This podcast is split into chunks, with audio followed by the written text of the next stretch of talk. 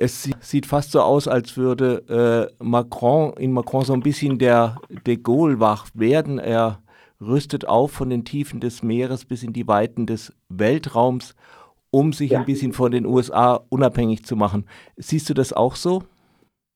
Also von de Gaulle äh, hat äh, Emmanuel Macron, wenn dann nur die Karikatur übernommen. De Gaulle war ja äh, wirklich, auch wenn man staatskritisch eingestellt ist, äh, ein Staatsmann von Format, der mhm. tatsächlich Frankreich außenpolitisch auf einen gewissen unabhängigen Kurs gesteuert hat. De Gaulle war bürgerlicher, konservativer Antikommunist, aber er hielt äh, Äquidistanz, also einen außenpolitisch gleichen Abstand zwischen USA und sowjetischem Block, zwischen USA und UdSSR. Dazu diente natürlich auch die Einrichtung der französischen Atomstreitmacht, die tatsächlich Frankreich vom US-amerikanischen sogenannten Nuklearschirm gegen die Sowjetunion entkoppeln sollte. Das äh, kann man nun kritisch bis negativ äh, bewerten. Im historischen Rückblick, das konnte man auch damals schon negativ bewerten, die, die Einrichtung der französischen Force de Frappe, also der Atomstreitmacht. Aber tatsächlich war de Gaulle nicht auf einer Linie mit den damaligen US-amerikanischen Aggressionskriegen, etwa in Vietnam. Äh, da ist, da, da, kann man ja denken an die Rede von Phnom Penh, also die Rede, die de Gaulle 1966 in der kambodschanischen Hauptstadt hielt, wo er tatsächlich von diesem massenmörderischen Treiben der USA in gewisser Weise abrückt. Bei Macron ist nichts davon zu spüren. Also er, er ficht Interessenkonflikte mit den USA aus, die unter Donald Trump ja stärker ihre eigenen nationalstaatlichen Interessen wieder in den Vordergrund rücken. Aber in keiner Weise distanziert er sich von massenmörderischem Wirken im westlichen Block, einem Block, der sicherlich heterogen ist, innerhalb dessen es Interessenkonflikte gibt, und zwar stärker als den zweiten, als gegenüber der sowjetische Block stand. Aber von Macron gibt es etwa kein Sterbenswörtchen der Distanzierung vom unter anderem durch die USA unterstützten Massen, massenmörderischen Treiben Saudi-Arabiens im Jemenkrieg seit März 2015. Also von äh, der außenpolitischen Unabhängigkeit, die bei aller Kritik an seinem Wirken als konservativer Staatsmann man Charles de Gaulle attestieren muss, ist da nichts übrig geblieben. Mhm. Äh, nun hat ja so eine schimmernde Wehr, mit der man auf der Champs-Élysées äh, paradieren kann, auch immer irgendwo so eine innenpolitische Komponente. Wie sieht es denn damit aus? Wie, äh, da war äh, Emmanuel Macron in diesem Jahr das Fest ein bisschen versaut, weil die Öffentlichkeit ja doch von der Militärparade am 14. Juli, der dieses Jahr auf einen Sonntag fiel, also auch deswegen ein bisschen weniger wahrgenommen wurde, als wenn es ein Feiertag ist. Äh, und die, die Franzosen dank des Nationalfeiertags sozusagen einen Tag weniger arbeiten müssen. Aber das Fest war äh, dadurch versaut, dass die Öffentlichkeit an diesem 14. Juli vor allem die Pfiffe und Buhrufe für Emmanuel Macron registrierte. Da waren Leute mit und ohne gelbe Westen, also jedenfalls Leute, die sich der heterogenen Sozialprotestbewegung äh, zurechnen vor Ort. Äh, es gab vorbeugende Festnahmen, es gab auch präventive Festnahmen von Leuten, die weder etwas getan hatten noch äh, gelb äh, gelbfarbige Gegenstände bei sich hatten, äh, sondern deren Gesicht einfach bekannt war, hm. was juristisch und natürlich auch politisch unerhört ist. Äh, also sozusagen eine präventive Festnahme, weil das Gesicht zu bekannt ist. Aber Verhaften Sie die üblichen Leute, Verdächtigen? Keine, ja, ganz genau. Dazu gehört etwa Jérôme Rodriguez, das ist schon ein älterer Herr, der äh, bei einem Flashball, also Gummigeschosseinsatz in diesem Frühjahr ein Auge verlor. Es ist kein, kein Gewalttätiger, das ist eher ein friedlicher Brummbär vom zum Auftreten her.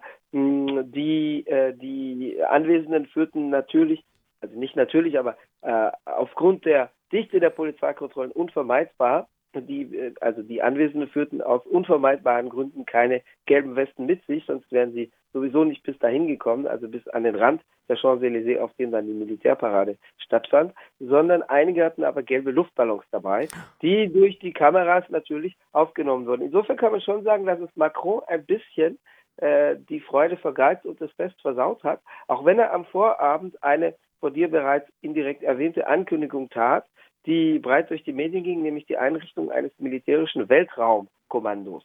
Also Frankreich soll sich, Frankreichs Armee soll sich da für den Weltraumkrieg rüsten. Da ist jetzt auch gerade gestern ein äh, Sonderbudget von 700 Millionen Euro äh, eingerichtet worden dafür, für die äh, künftige Weltraummilitarisierung.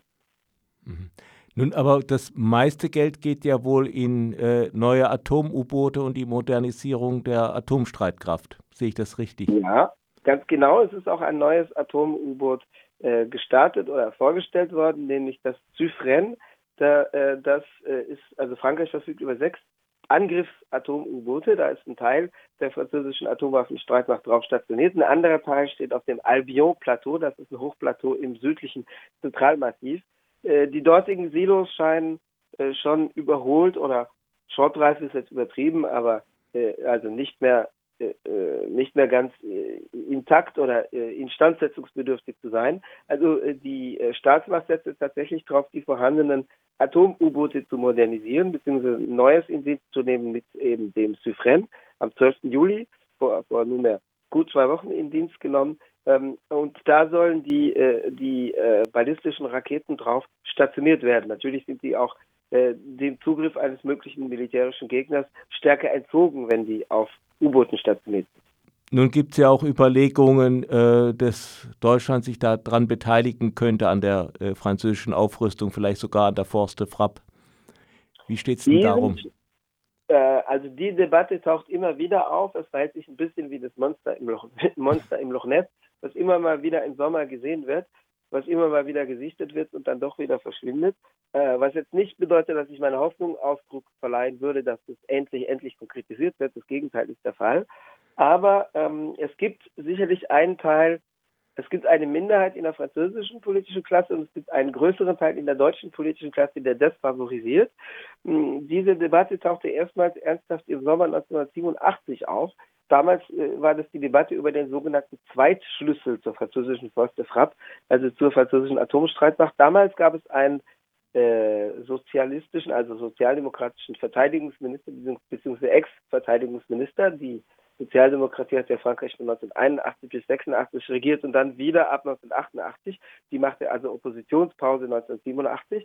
Aber der bis kurz zuvor amtierende sozialdemokratische Verteidigungsminister Charles Ernu, H-E-R-N-U geschrieben, der äh, gab im Sommer 1987 ein Interview, ich glaube sogar der äh, Westberliner Taz, äh, in der in dem, oder die, die Tatsache ist jedenfalls damals stark aufgegriffen und zum Politikum gemacht, äh, in dem er die sogenannte Zweitschlüssel, Zweitschlüssellösung favorisierte, also die Idee eines Generalstabs, in dem die Deutschen ein Mitspracherecht über die Auswahl der Einsatzziele und also über den Einsatz der französischen Atomwaffen hätten, im Gegenzug zu einer Finanzierung.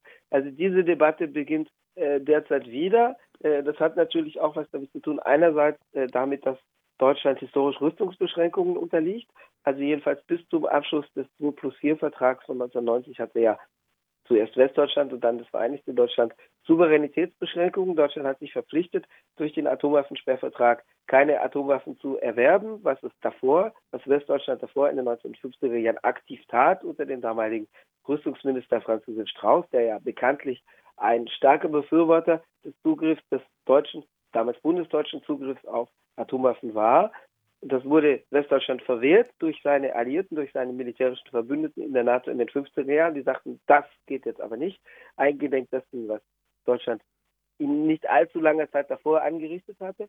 Ähm, Deutschland hat dann in den 60er Jahren formal verzichtet durch die Unterschrift unter den Atomwaffensperrvertrag oder NPT, Non-Proliferation Treaty, mh, auch wenn der, der Verzicht ein paar Hintertüren hat.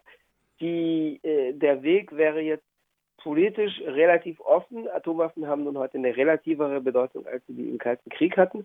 Aber jedenfalls diese historische Beschränkung gibt es. Deutschland kann jedenfalls formal nicht Atommacht sein, auch wenn es da Vorstöße gibt. Im vergangenen Jahr gab es einen Vorstoß in der Welt am Sonntag. Auch aktuell gibt es wieder einzelne Vorstöße in der Richtung. Mhm. Aber sagen wir mal, für Teile der deutschen politischen Klasse wäre das sicherlich der Ausweg, um diese Beschränkungen abzuschütteln. Also dass Deutschland zumindest im ABC Massenvernichtungswaffenbereich doch historischen Beschränkungen de facto unterliegt. Und für Frankreich wäre es natürlich mm, ne, ein Schritt hin zu dem, was die USA unter Ronald Reagan als Burden Sharing, also Lastenteilung bezeichneten, was ja Donald Trump, also Caspar Weinberger, der Verteidigungs- bzw. Kriegsminister von Ronald Reagan in den 1980er Jahren, hat diesen Ausdruck geprägt vom Burden Sharing, vom Lastenteilen, also von der Idee, dass die Rüstungsausgaben, die unter den USA damals gigantisch gewachsen waren, zum Teil abgewälzt werden auf die Verbündeten und abgewälzt werden können auf die willigen Verbündeten. Und Donald Trump strebt ja Ähnliches an, weil er sagte, die, die NATO-Partner sollten stärker an den Rüstungsausgaben beteiligt werden. Und Frankreich macht das natürlich in vergleichbarer Weise, wenn die Debatte geführt wird über deutsche Beteiligung, also deutsche auch finanzielle Beteiligung.